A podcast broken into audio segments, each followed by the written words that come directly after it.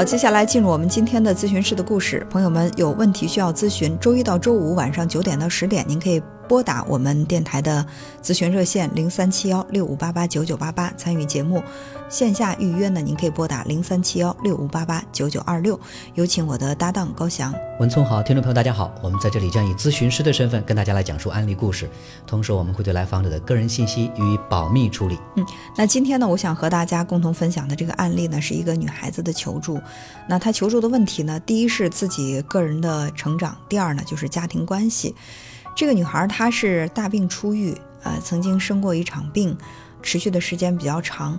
现在基本上病已经康复，她也在努力的学习，希望自己在一年之内通过自己的学习和积累，啊，能够找到一个比较好的工作。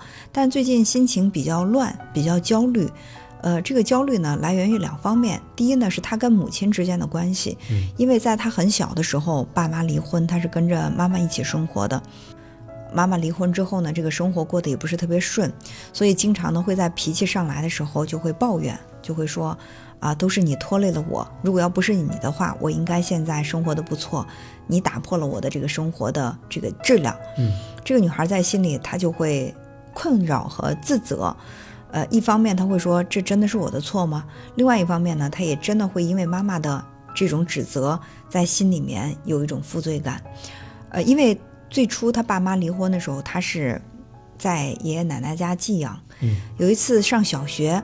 呃，放学的时候，爷爷去学校门口接他，带他回家的时候发生了车祸，他呢就是生还了，没有什么大碍，但是爷爷因为这场车祸去世了。那当时因为小嘛，所以这个事儿在他心里并没有留下太大的阴影。但是最近一段时间，好像这个事儿总是会浮现在他的这个脑海当中，他也总会去想这件事情，对他的情绪也造成了一定的干扰，所以。虽然身体的疾病好了，但是总感觉情绪上不太好，总是有压力，呃，也会很焦虑，特别着急。那么这个工作没有着落呢，也让他在心里比较焦虑、着急。什么时候才能够独立起来？什么时候才能呃，就是按照妈妈的要求吧，能够让自己给妈妈提供一份好的生活？这是他现在最受困扰的事情。嗯，看起来他不光是要处理自己的问题，而且还要处理跟，尤其是跟妈妈之间的关系。嗯。呃，其实我在跟他去分析这个事情的时候，我说：“那你觉得你妈妈她这一生现在也有五十来岁了哈，她到现在她开始抱怨自己的这个生活不满，你确定觉得这些责任都该由你来承担吗？就别人对我们的评价和要求，当然。”我们是没有权利，或者说我们也没有能力堵着让人家不说，但是我们有一种能力，就是在面对他们的这种指责、评价和这种责任的推卸的时候，我们用一种什么样的心态来对待这个事情，这个很重要。他说：“我也觉得这个事儿不能怪我，但是呢，别人都觉得我妈妈，她其实为我付出了很多，觉得她是一个好妈妈，但是呢，她脾气很暴躁，嗯，呃，我有的时候我感觉不到她的爱。”所以，到底是他爱我呢，还是说他不爱我？如果说他爱我，那为什么我有的时候会在他面前感受不到那种被妈妈爱的幸福？如果不爱的话，周围的人都在说她是一个很不容易的、很不错的妈妈。如果我要再去指责的话，就显得我这个人不懂感恩了。所以这也会增加他的压力。我说，我们从头来说起，就当初你的爸爸和你妈妈离婚的时候，你觉得这个原因在你吗？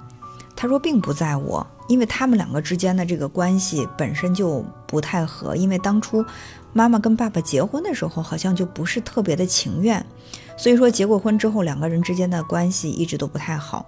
两个人离婚之后呢，呃，就把他放在爷爷奶奶家，妈妈也出去。打拼，所以对他的关心也很少。但是这些年起起伏伏的，这个生意一直做的不是特别的成功。慢慢的年龄也大了，好像那个干劲儿、斗志也都没那么充分了。再加上他生病了，所以说妈妈回来就陪着他一起治病啊、养病啊。嗯。那么这个时候妈妈就觉得，哎呀，如果要不是你的话，我应该是有能力让自己的生活过得很幸福的。但是我觉得，如果说真的让妈妈有一个重新选择的机会。妈妈自己也不一定能够活得幸福，嗯，让女儿承担她自己的这个呃不幸福的责任，我觉得是有一点儿为难女儿了。嗯，其实我们呃在以前的案例当中也说过，这个父母呢，呃，有一些父母确实是有能力去把握自己的生活，那么这样的父母，他们大多对自己的孩子没有非常非常高的期待，因为我的人生我已经很满意了，我不会把我不满意的那部分再寄托在孩子身上。还有一些父母呢，呃，他们对自己的人生不满意，他们对这个孩子的要求特别的高，特别的严苛，嗯，希望孩子能够了却自己的心愿，就是最起码我。呃，我的人生不太好，但是我帮助孩子有了一个在我看来还不错的人生。还有一些父母是什么？就是他不太想承认自己人生的失败，嗯，他不愿意去承担是自己的选择，或者是自己的心态、自己的能力问题导致了自己的婚姻生活或者整个的这个人生不是特别的理想。就像这个来访者的妈妈一样嗯，，于是他就会想各种各样的理由。你比如说，女人会想。啊，我要是嫁一个好一点的丈夫，我就不至于过现在这种生活。我的人生之所以这么失败，是因为我嫁了一个糟糕的丈夫。再或者说，这个妈妈、爸爸会对孩子说：“要不是因为你们，我早就离开这个家了；要不是因为你们，我可以放手去做很多事情。就是因为你拖累的，让我的人生这么糟糕。”当他把这个本来应该属于自己扛的这个责任推给孩子之后，这个。大人他内心的这种焦虑感就大大的得到了缓解，就是啊，你看不是我的原因，不是我不上进，不是我好高骛远，不是我在这个工作当中呃缺少了一些耐力和努力，而是我的孩子拖累的让我就是各种各样的事情都无法施展拳脚，最终导致了我的失败。所以呢，就会说，哎呀，你看看你，你拖累了我吧。那这个女孩她其实一直处在一种什么状态呢？就是被动的去接受这些评价。是妈妈怎么说，然后她就怎么理解，怎么接受了。嗯，好像她真的就觉得说妈妈过得不幸福，那都是我的错。嗯，她这样说，对于妈妈来说，他有几个好处。第一个好处就是啊，你看我终于找到我生活不幸的原因了，然后我自己就不用承担责任了，嗯都怪女儿。还有一个呢，就是可以增强，呃，儿女他对自己的愧疚感。嗯，呃，一有愧疚感之后呢，儿女可能就会说想要办法去顺从做顺从、做弥补。其实这是一种绑架儿女的一种方式。嗯，那她妈妈为什么不去抱怨她的老公呢？是因为她老公指望不上，她老公已经跟她离婚了，两个人是没有关系了。正是因为她这个依靠不上，所以说她会转而投靠这个目标，就是她的女儿是可以控制的，是可以能够寄托自己未来的呃一一份希望的。呃，那其实面对这个来访者他的这种求助，他的这种心态的调整，最主要的呢就是划分责任，嗯然后承担该承担的这部分。其实这个我们在以往的案例当中也都说过。你看为什么会在这样的一个时间节点？因为我们两个在一开始进行交谈的时候，他就先谈到了说自己上小学的时候一场车祸，然后爷爷就离世了。那个时候他对这个事儿是没有太大的感觉。第一是年龄小，可能对于这种生死，他在内心的那种感觉还不是那么的强烈。第二呢是那个时候他还没有过于去承担这种责任的这样的一种思维，嗯所以他就觉得这是一场灾难，然后爷爷离世了。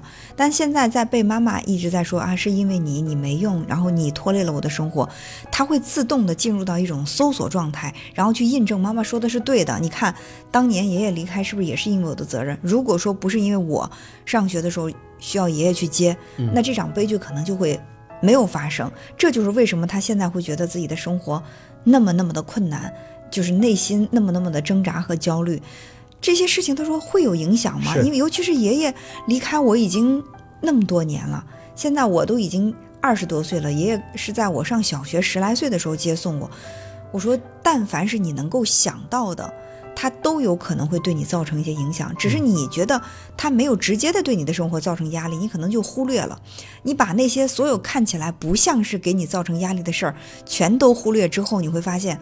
没有什么事儿，为什么我压力还这么大呢？其实所有的这些，它都是有用的信息，都有可能是造成你心理压力的稻草。对，就通过妈妈对她的这种所谓的语言的暗示，其实是唤醒了这个女孩子内心深处这种愧疚感。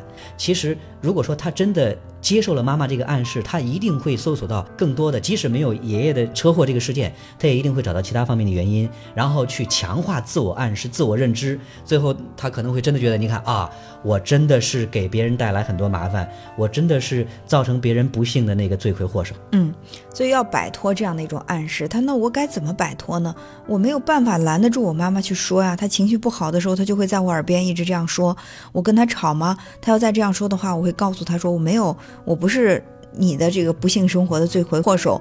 我说，其实不需要去争吵，因为争吵到最后，它其实会让你们之间的矛盾升级，两败俱伤。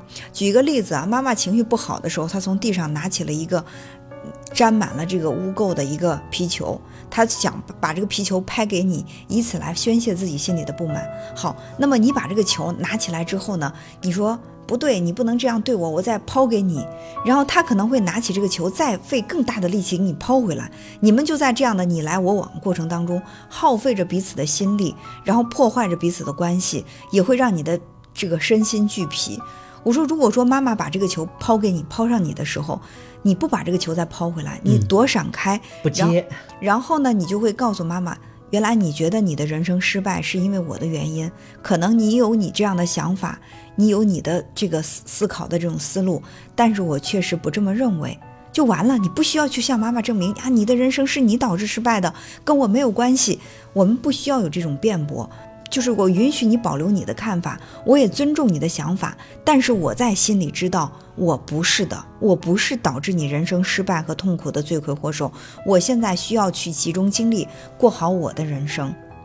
嗯，呃，我们总是在说说原生家庭对我们的影响哈，其实当然我们不可能说跟我们的父母在情感联系上完全失去联系，这一点是做不到的。但是问题是，如果说父母他们本身也有很多难以处理的情绪，他们会不自主的可能会跟孩子产生呃粘连，产生这种过度的连接。就这个时候，其实我们需要做的是，我们要明白那些事情跟我们是没有关系的。父母他们自然有他们的局限，自然有他们自己的问题。我们不去接招，两个人之间就不会容易说产生这种互动、互撕、互怼这样的一种局面。对。为什么他会去互撕互怼？是因为我觉得妈妈说的可能还有一些道理，就是我对我自己也怀疑，是不是真的是因为我？那么这个时候我就要去立证，不是因为我。就是有的时候在以前的这个案例当中，我也举过这样的例子哈。我说，哎，高翔，听说你昨天去海海洋馆把那个鲨鱼杀死了，高翔可能会哈哈一笑了之。甚至会开玩笑，对呀，是啊，是我把这个海洋馆里的鲨鱼杀死了，因为你知道这样的事情是不可能发生的。我这样的说法，第一是我脑子有问题，第二呢是我在跟你开玩笑，你就不当真。为什么我会我们会把别人对我们的这种，在我看来不客观的评价当真呢？是因为我觉得他可能也是真的吧，所以我就要想去证明这是假的。比如我在跟高翔说，我说我昨天我就一转身的功夫，你就到从我包里钱包里拿走了一百块钱。这个时候，高翔可能就会不会像我说你去海洋馆杀鲨鱼那么的淡定了，你可能会就立刻说这怎么可能呢？我说真的，别人都看到了。后来很多人说是是是，我们都看到你从他这个钱包里拿了一百块钱。这个时候，高翔也困惑了，是我。那个大脑失忆了吗？为什么这么多人都在这样说？对，所以有一个成语应该叫“三人成虎”哈，就是当外在周围环境都在这么说我的时候，我可能都会对自己产生怀疑。那所以我们自己能不能真正说能够坚持自己的这个想法，相信我？不会拿你那一百块钱，而且我也不会在这个问题上给你做无聊的纠缠，说咱咱俩理论理论吧。对，其实很多时候是没有必要的，你反而越去争论，越容易使得这个问题变得更复杂。其实有的时候，当对方给了我们一些嗯不太客观的评价的时候，我们总以为我拿出充分的例证就可以洗清。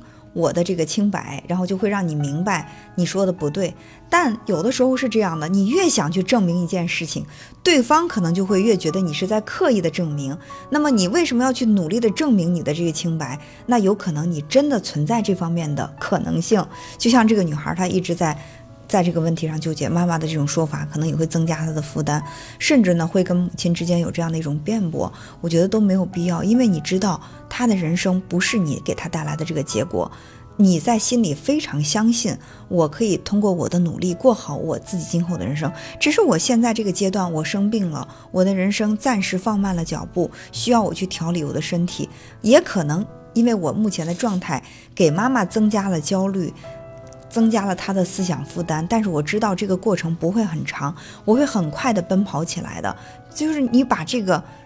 更多的这种积极的因素放在这儿，那么妈妈给你说的这些东西，不用去那么激烈的回应。我相信他呢，去把这个脏皮球抛向你的这种习惯性动作也会越来越少。嗯，我我们当然会习惯性受到，比如说父母或者说重要他人对我们的言语的影响，这是一种心理暗示，很多时候难以避免。